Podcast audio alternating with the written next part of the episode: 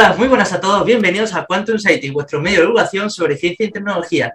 Y aquí nos encontramos una vez más, después de tanto tiempo, con otras de nuestras nuevas tertulias eh, informativas, eh, bueno, que no informativas, pero son tertulias, como una charla cualquiera, pero debatiendo sobre esta noticia. Y eh, hoy traigo a mi compañera Nerea, ¿qué tal? Hola, buenas, muy bien, ¿y tú? pues aquí estamos, se ha incorporado recientemente al equipo y, eh, bueno, nos va a comentar un poco sobre eh, un artículo que ha hecho recientemente sobre la industria 4.0, pero antes, pues como yo tengo dos noticias, vamos a intercalarlas un poco y voy a empezar yo, en este caso, que también va a ser una tertulia eh, tecnológica, por así decirlo, especial tecnológica, no sé cómo lo titularé, pero al final va a comentar mm, bastante de tecnología y de ahí que empiezo eh, esta, noticia me resultó bastante curiosa porque, claro, yo me preguntaba mm, muchas veces de decir, oye, ¿por qué en los Juegos Olímpicos eh, casi siempre el cielo está despejado? O sea, casi siempre digo, eh, sí, sí, casi nunca llueve en las pistas de atletismo y demás, no se moja nada. O sea, ¿por qué? Pues resulta que creo que los últimos juegos eran de Pekín, si no recuerdo mal. Y eh, en 2020, con el COVID y demás, pues China, ahí está, y China lo que hace es desplegar eh, drones sembradores de lluvia para poner fin a la sequía en Chihuahua. O sea, básicamente, esto es lo que ha hecho ahora, pero también se ha utilizado en lo que es en los Juegos Olímpicos, que es básicamente desplegar drones que mm, van al cielo, que abarcan en torno a 6.000 kilómetros cuadrados y que eh, esos drones despliegan como un agente que hace que la lluvia, eh, las nubes se condensen, ¿no? La, sí, una, un agente formador de hielo, que es yoduro de plata, se mete en la nube y eh, esa nube, como ya contiene bastante humedad, ese yoduro de plata lo que hace es que esa gota de lluvia alrededor de la gente, pues ganan peso y empiezan a caer. Entonces, de esa forma, es que esas nubes que pueden dar lugar a lluvia, justo antes de las fechas más importantes de los Juegos Olímpicos y demás, pues se despeja todo el cielo. Madre mía, no me lo habría imaginado nunca que la tecnología pudiera llegar a hacer que llueva o no llueva en un día puntual. Claro, eso, toda, esa, toda esa parte, eh, esos drones ahora mismo han hecho, dicen, oye, pues si estos juegos los hemos hecho para los Juegos Olímpicos, ¿por qué no lo hacemos ahora para eh, digamos, eh, sí, apaciguar y, y em, afrontar la sequía. Pues eso es precisamente lo que han hecho, desplegar esos drones para que empiece a caer el agua donde ellos quieran. Hombre, pues no sería mala idea coger esa idea y transmitirla a este país. Sobre todo, por ejemplo, en ocasiones en el tema de agricultura. Cuando hay sequía y hace falta pues agua y hace falta material para que eh, la plantación en ese momento salga para adelante, porque así lo que haríamos sería, no incrementaríamos tanto el precio, ¿sabes? de la materia prima. Y aparte, no, habría tantos problemas de, oye, eh, de, realizar trasvalses, eh, sí, trasvalses se llama, sí, de un vas a otro, pues... Exactamente. ahí está, pues todo eso, claro, eso está empezando, a, mm, sí, ha sucedido en China, pero es la cosa, yo creo que no tardará tanto tiempo en expandirse al menos a Europa, porque yo al menos en Europa, no sé si en los Juegos Olímpicos han empezado a hacer eso también, eh, digamos, eh, asociándose con una empresa china, haciendo eso, que esos drones hicieran ese, tipo de historia, pero al fin y al cabo a mí me sorprende mucho que no hayamos visto ya una transición o que se comente sobre ese uso de los drones en la agricultura. Y si no, pues aquí estamos con las iniciativas emprendedoras. Si alguien está escuchando, que coja la idea y que la desarrolle, porque seguro que lo va a petar mucho, porque básicamente este país mm, tiene grandes, grandes problemas en el sector de la agricultura.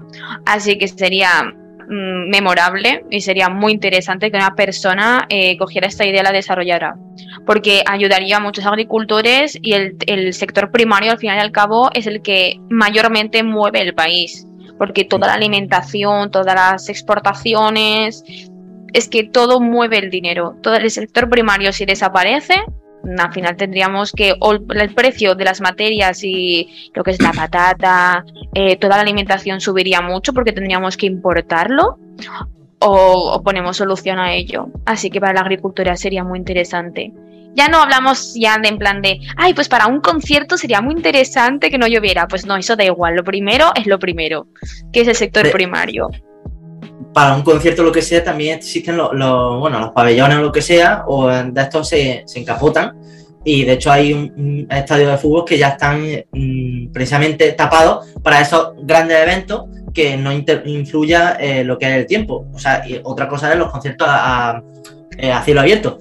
Pero al fin y al cabo, mm, no creo que, esté tardando mucho en coger ideas, sobre todo en esos drones. Lo único que falta es, pues yo creo que esa iniciativa de decir, vale, ¿cuánto cuesta? O esa capacidad de drones, esa flota de drones, adecuarlos a eso y eh, hacer eso yo, yo creo que en alguna Europa tiene que existir. Otra cosa es que yo no la haya encontrado.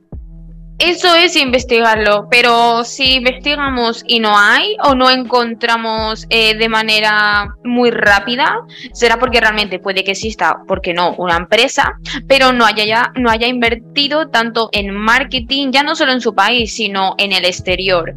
Entonces quiere decir que si no ha invertido en el exterior, no está manejando otros países. Así que eh, España sería una idea muy interesante o incluso contactar con la misma empresa de China y decirles, oye, ¿por qué mm, no lo hacemos aquí en España? Yo tengo aquí un estudio muy interesante. Mira, yo eh, lo negociamos, te lo paso y si te parece bien los números salen y demás, pues mira, pues yo puedo ser pues tu representante aquí. Mm y ya, ya no solo hablamos de, esto de agricultura, sino también para espectáculos de luces, porque precisamente para los Juegos Olímpicos también se emplearon esos mismos drones, esa misma flota de drones, no solo para iluminar el, cielo, porque hay espectáculos con drones, sino para crear eh, estrellas fugaces artificiales. sí, crea como un ambiente. Bueno, no, solamente con esos drones, sino eh, que se llevan, eh, creo que a la atmósfera, eh, una especie de cohete o satélite, despliega una especie de, mm, sí, de piedra o lo que sea, que artificialmente, cuando entra a la atmósfera, hacen ese efecto de estrellas fugaces. O sea que, al fin y al cabo, es una locura y esto está pasando en China. Yo, yo que, sinceramente, no sé por qué, o sea, supongo que por el ecosistema asiático, que es muy para ellos, o sea, muy cerrado, pero Mm, yo creo que en Europa eso sí o sí, no sé, yo le pongo dos años. A ver, sinceramente, voy a ser sincera y voy a dar mi opinión. Puede que la gente esté de acuerdo o puede que no. Para mí, eh, yo soy española, yo vivo en España, pero para mí España no es un país, digamos, de desarrollo de ideas. ¿vale? Eso número uno. Entonces, somos más bien un copia-pega, que lo podemos mejorar o incluso a veces copiamos y pegamos mal, pero bueno, lo hacemos. No desarrollamos muchas ideas nuevas desde cero, porque para nosotros es más sencillo, más factible coger una idea de fuera, del exterior y hacerla nuestra como incluso los programas y series de televisión, básicamente. Entonces, todo lo que se crea en China, Alemania, Estados Unidos, nosotros decimos, uy, mira, qué interesante, esto está allí. Vale, y hay mucha gente que con mucho dinero, inversores, eh, gente con pasta, básicamente, lo, traen, básicamente. Se, hace, se hacen alianzas, se hacen contratos o directamente hacen una empresa nueva con un nombre nuevo. Pero desarrolladores al 100% de ideas mm, no somos. Tampoco porque la educación es la adecuada, para mi gusto.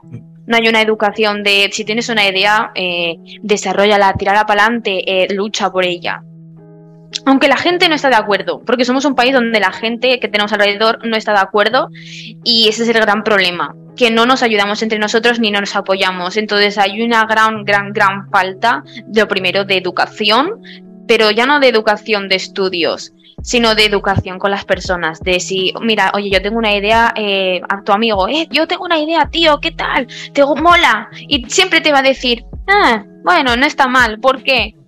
Porque básicamente si te sale mal le vas a dar igual y si le sale bien te vas a tener envidia. Entonces son sentimientos que no son mm, básicamente adecuados para el desarrollo de los emprendedores. Y ya no entremos en, en leyes ni en cosas legales de impuestos, porque si no, no paramos de hablar. Eso ya en otra tertulia.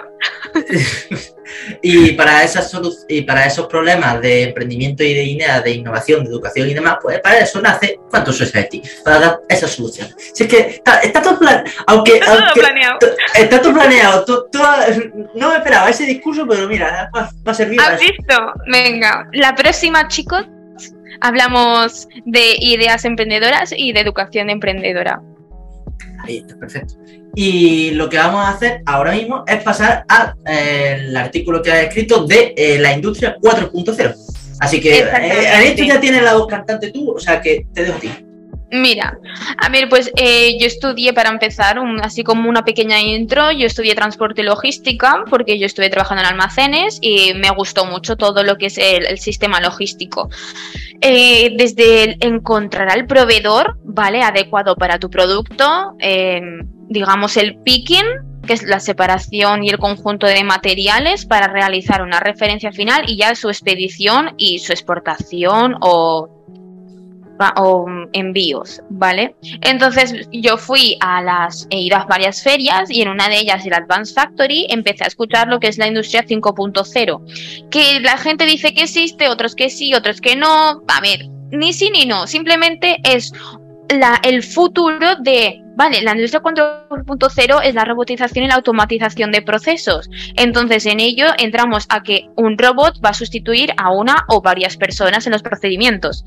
Pero no es tan malo. ¿Por qué? Porque si tú trabajas ocho horas de manera mm, muy rutinaria, con las mismas posiciones, los mismos movimientos, al final tu cuerpo, después de, pues no sé, incluso hasta seis meses, un año mínimo, ah, va a sufrir mucho, va a tener muchos problemas de movilidad de esas articulaciones. Entonces, no es tan malo que te sustituya un robot porque tú, en la industria 5.0, vas a cambiar de posición laboral, porque en teoría, una empresa va a tener que darte una formación, ¿vale? Para las nuevas posiciones laborales que vayan a surgir. Porque si yo meto robots, voy a necesitar ingenieros, ¿no? O sea, personas que arreglen eh, la rotura de ese robot. Por consiguiente, pues las empresas eh, deberían de tener a un CRO que va a, ser, a surgir porque esa persona, esa CRO, va a estudiar las posiciones laborales que van a existir en el futuro para en la empresa empezar ya a, digamos, como hacer cambios, ¿vale? Decir, mira, por ejemplo, una empresa de 100 personas, seguro que alguien se va a jubilar. Vale, ¿quién se va a jubilar en tantos años? ¿Cinco personas? Pues mira, tenemos a cinco personas trabajando de manera muy rutinaria con las mismas posiciones y los mismos movimientos. Vamos a sustituirlo por uno o dos robots que hagan el mismo trabajo, por ejemplo, paletizando, ¿vale? Y estas personas van a sustituir a las que se van a jubilar, entonces no voy a tener ni que despedirlas con despidos mm, altísimos y voy a hacer un cambio, o sea, del operario a, por ejemplo, a la administración, bien de transporte, bien de calidad, bien del departamento que tú tengas en ese momento libre. Eso, lo que se, lo que se llamaría es reciclar los empleados, ¿no? Sí, es un reskilling y un upskilling.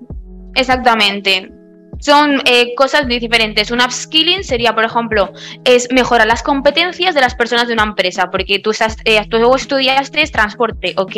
¿Cuándo estudiaste transporte? Hace 10 años. Joder, el transporte ha cambiado. ¿Te han reciclado? Mm. ¿Sabes sobre esas competencias? Sí, no, ok.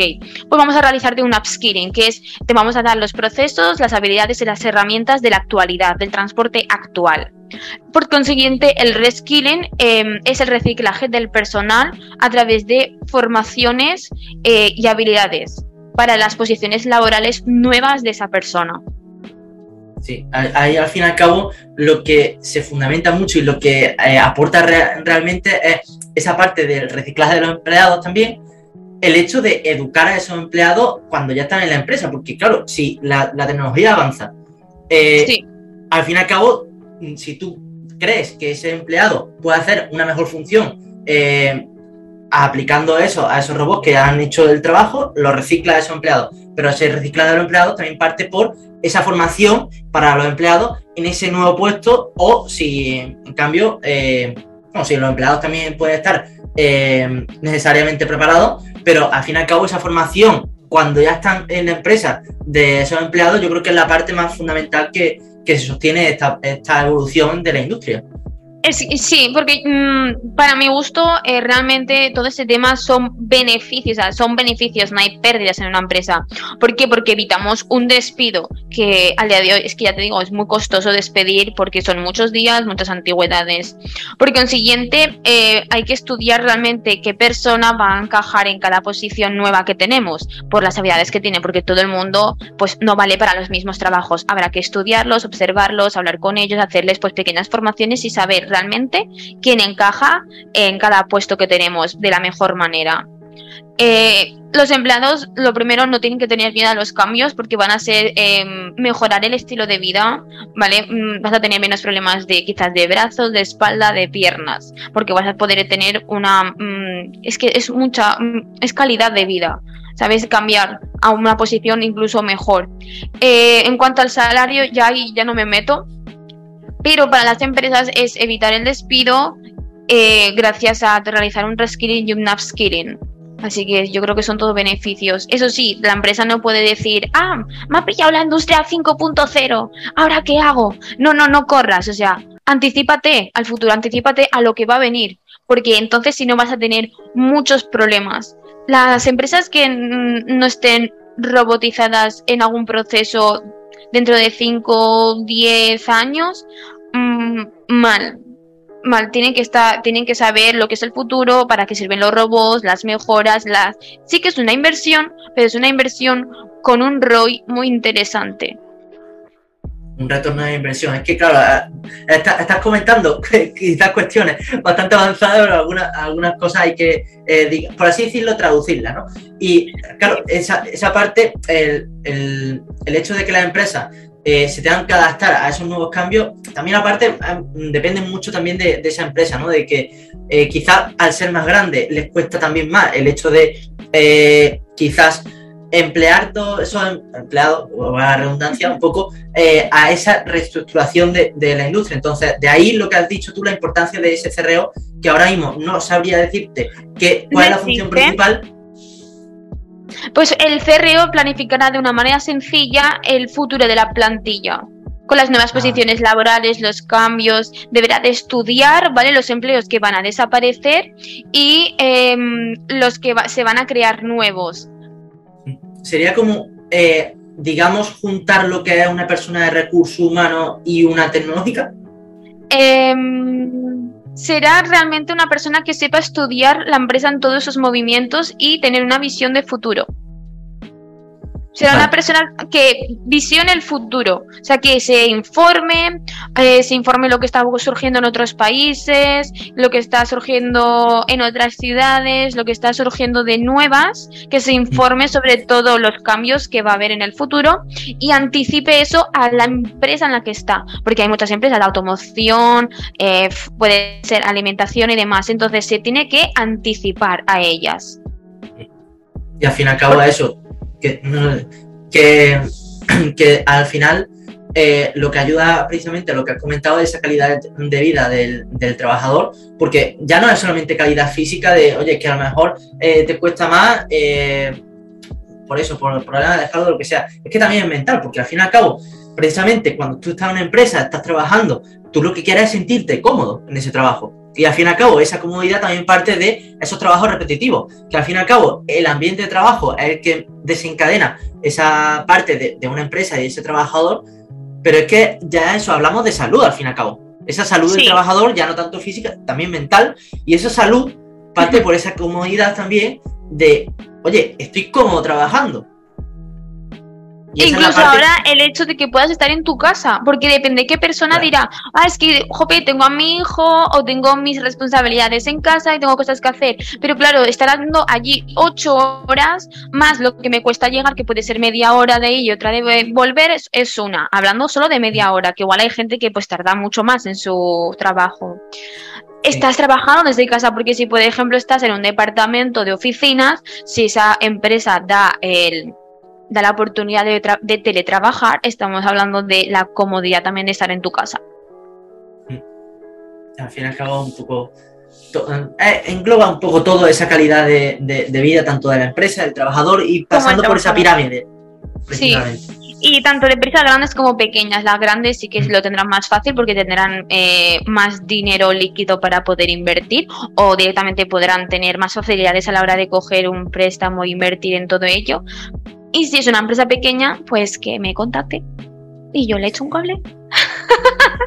al, final, al final lo que un poco se ha comentado de eso, de que la empresa grande eh, tiene más posibilidad para invertir, para adelantarse, pero la empresa pequeña también le favorece mucho el adaptarse más rápido. Esa rapidez de adaptarse al tener eh, menos gente, la estructura mucho más mejor organizada y no tantos departamentos. O sea, eh, son esas partes las que eh, funcionan dentro de esa parte. Sí, las, pequeñas, las empresas pequeñas, tanto como las grandes, no se pueden centrar solo en ellas. Tienen que mirar también todo lo que tienen alrededor y los cambios que están surgiendo en sus competencias.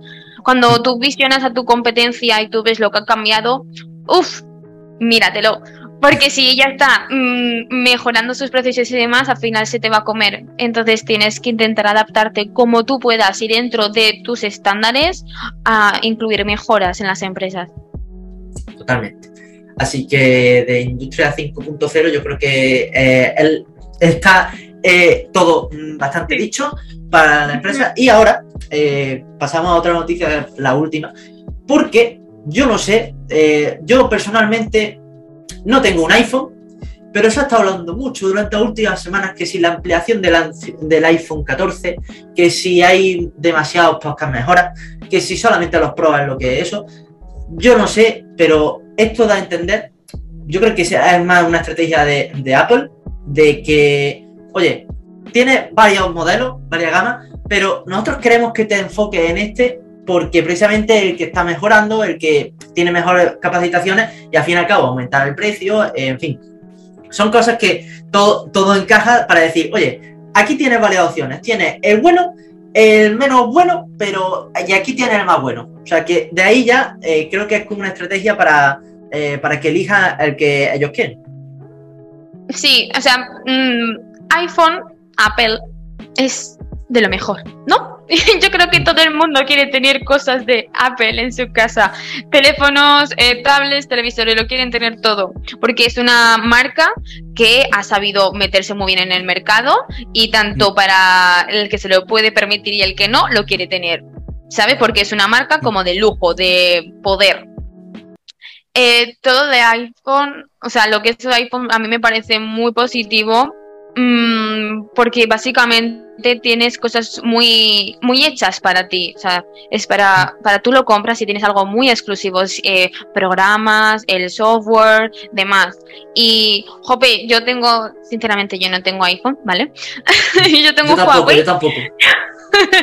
yo tengo un Huawei, me encantaría tener un iPhone, pero tengo un Huawei y además con el ordenador lo puedo conectar perfectamente. Pero sí que es verdad que se te meten un montón de virus, se te meten un montón de problemas todo el día actualizándolo. Y iPhone, eh, es que iPhone dura mucho. Estos teléfonos de Android para mí creo que duran dos años, tres. Y con el iPhone, si lo cuidas externamente, puede durarte muchos, muchos, muchos años pero eso también depende mucho de, la industria en sí, porque si cada año la, industria es muy rápida, de que cuando se lanza uno, la vida del producto es muy pequeña, es muy corta claro, pero Yo creo que Apple no es así. Yo creo que Apple eh, te saca un teléfono nuevo y te, te mete en la cabeza que lo quieres tener. ¿Sabes? Realmente igual no lo necesitas porque tu teléfono va perfectamente. Llamas, cuelgas, fotos, eh, la, actualidad de hoy en día. Eh, fotos para el Insta, historias, no sé qué. Vale, ok. ¿Te funciona? Ah, no, sí, me funciona. Pero, jope, es que han sacado el nuevo. Es que he visto el anuncio y es muy chulo. A ver, ¿te funciona así? No, ya está pero iPhone te, te, te, mete en la cabeza que tienes que tenerlo. Porque, porque sí, porque si lo tienes vas a tener el último y exclusivo iPhone, que te va a costar 1.200 euros, pero tú lo pagas porque tú quieres tenerlo. De, que, de hecho, es que esa es una razón de la que muchos, muchos consumidores pasan del iPhone 13 al 14. Es como el iPhone 14. Eh, dicen que tiene la mejor cámara, tiene una mejor cámara y una mejor resolución y todo lo demás. Y El Pro, pues que sí tiene más actualización, no sé qué, no sé cuánto. Y luego el Pro Plus, no sé qué. El Plus que lo único que cambia es el tamaño, es más grande o más pequeño. Sí, exactamente, que es como, jope, pero si, pero tú vas bien, o sea, ves bien la letra, puedes leer bien los mensajes, puedes, o sea, puedes descolgar, puedes llamar. Ah, Sí, sí, sí, lo veo perfectamente. Entonces, ¿por qué lo cambias? Ay, pero porque llevo el iPhone Plus. ¿Tú sabes lo que es el iPhone Plus? Pero, A pero ver, porque sí, ha como... mejorado, es que, es que esto ya se está quedando, yo, yo quiero, o sea, el- es mejor, yo tengo la cámara, ahora mismo la cámara no, no es lo mejor, lo mejor. Vale, pero ¿cuántas fotos haces tú al día? ¿La usas? O sea, ¿eres influencer? ¿Para ¿Qué? usarla para tu trabajo? No, yo trabajo en tal, tal, tal, yo no uso la cámara para eso. Pero bueno, es que la calidad de la imagen... A ver, los recuerdos son recuerdos, los recuerdos llévatelos en la memoria. Porque cuando lo tengas en el teléfono y se te rompa o algo, adiós recuerdos. El, te ¿En la recuerda aquí. No, en la nube, en la nube de tu cabeza. en la nube de, de la cabeza. Y eh, bueno, y, y ya, ya sin hablar de eso, de que ya los móviles eh, prácticamente superan casi a las cámaras de, de estas mm, buenas de, de Canon y de Sony y de todo. Sí, Nikon, sí, Canon, sí, sí, sí, sí. O sea, desde antiguamente uf, yo he vivido eso, ¿eh? Yo he vivido con qué edad, igual con 12 años, cosas así, vivía mm, el tema de, "Uf, es que yo tengo una Nikon, buah, es que yo tengo una Canon, pero es que la cámara reflex es de lo mejor. Hoy en día es como, ¿Alguien se acuerda de que existe Nikon? ¿Alguien se acuerda de que existe Canon? Sí, los fotógrafos profesionales que se dedican a hacer sesiones de fotos. Incluso ellos a veces ahora mismo en las sesiones de fotos para grabarlas lo usan con, con móviles. De con hecho, por, móviles. Por eso mismo Kodak eh, se entró en la bancarrota, porque no se supo adaptar a los nuevos tiempos y eh, lo que tienen que hacer estas industrias, por ejemplo Kodak, o debería haber hecho, es eh, contratar a un CRO para visionar el futuro y tener esa industria 5.0 eh, al alcance y adaptarse a lo que son las necesidades nuevas del mercado. Vamos, te has juntado todas las historias de hoy en una. eso, Y- eso es visión también, ¿eh? Decir, mira, pues todas ellas las junto en una. Exactamente, eso es como lo que tienen que hacer las empresas y lo que mm, Apple también, supongo que Apple, eh, otra cosa no, pero también tiene que tener ese departamento de I+D pensando en esas cosas también. Mm, Yo es que yo creo que Apple es ya eh, la- es que yo creo que ya lo visiona. Y es que lo visiona. O sea, mm, hay empresas que no sabes cómo, pero lo siento, no sé si el horario lo puede permitir, pero son las putas amas. el horario infantil, ¿no?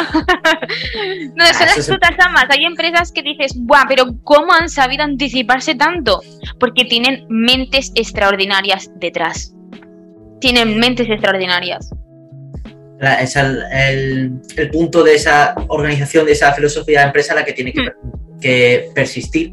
Tiene un Y- equipazo y por eso mismo pueden anteponerse a todo y siempre son las mejores. Pues tienen un equipazo. Y por eso la calidad del trabajador es tan importante. Exactamente. Si tienes a tu trabajador estresado, con problemas, eh, ya no solo en casa, sino en el trabajo que no estás, no está feliz con su posición, ese trabajador, por supuesto, te va a rendir, porque claro, porque tiene que llevar un salario a final de mes, pero no, no le va a poner ganas, porque no es, es- no es feliz, es infeliz. Y eso hay que mirarlo. Exactamente. Y yo creo que con, con esto eh, y con estas eh, conclusiones, yo creo que es mm, ni más ni menos que ni pintado para eh, finalizar este podcast, esta tertulia, por así decirlo, informativa especial tecnológica. Y nada, eh, ha sido la primera vez que has estado aquí, ¿no, Nerea? O sea, Sí, de esta la primera vez que esta- hago, sí, pero con la primera vez que hago un podcast en toda mi vida, pero con ganas del siguiente, me ha encantado. Bien, pues a ver si nos dicen más en los comentarios, donde sea, eh, qué es lo que quieren que comentemos. Y nada, eh, con esto yo creo que nos despedimos. Un placer, Nerea, por comentarnos, acercarnos a esa industria 5.0. Y nada, con ello los televidentes y los que nos escuchan en el podcast, los que nos vean, los que, los que no, eh, en fin, los que nos tengan ahí antes de, de cocinar o lo que sea, nos escuchen dando un paseo. Pues nada, que un placer por escucharnos, por vernos y nada, nos vemos la semana que viene con más y mejores noticias. Adiós. Muchas gracias, adiós, chao.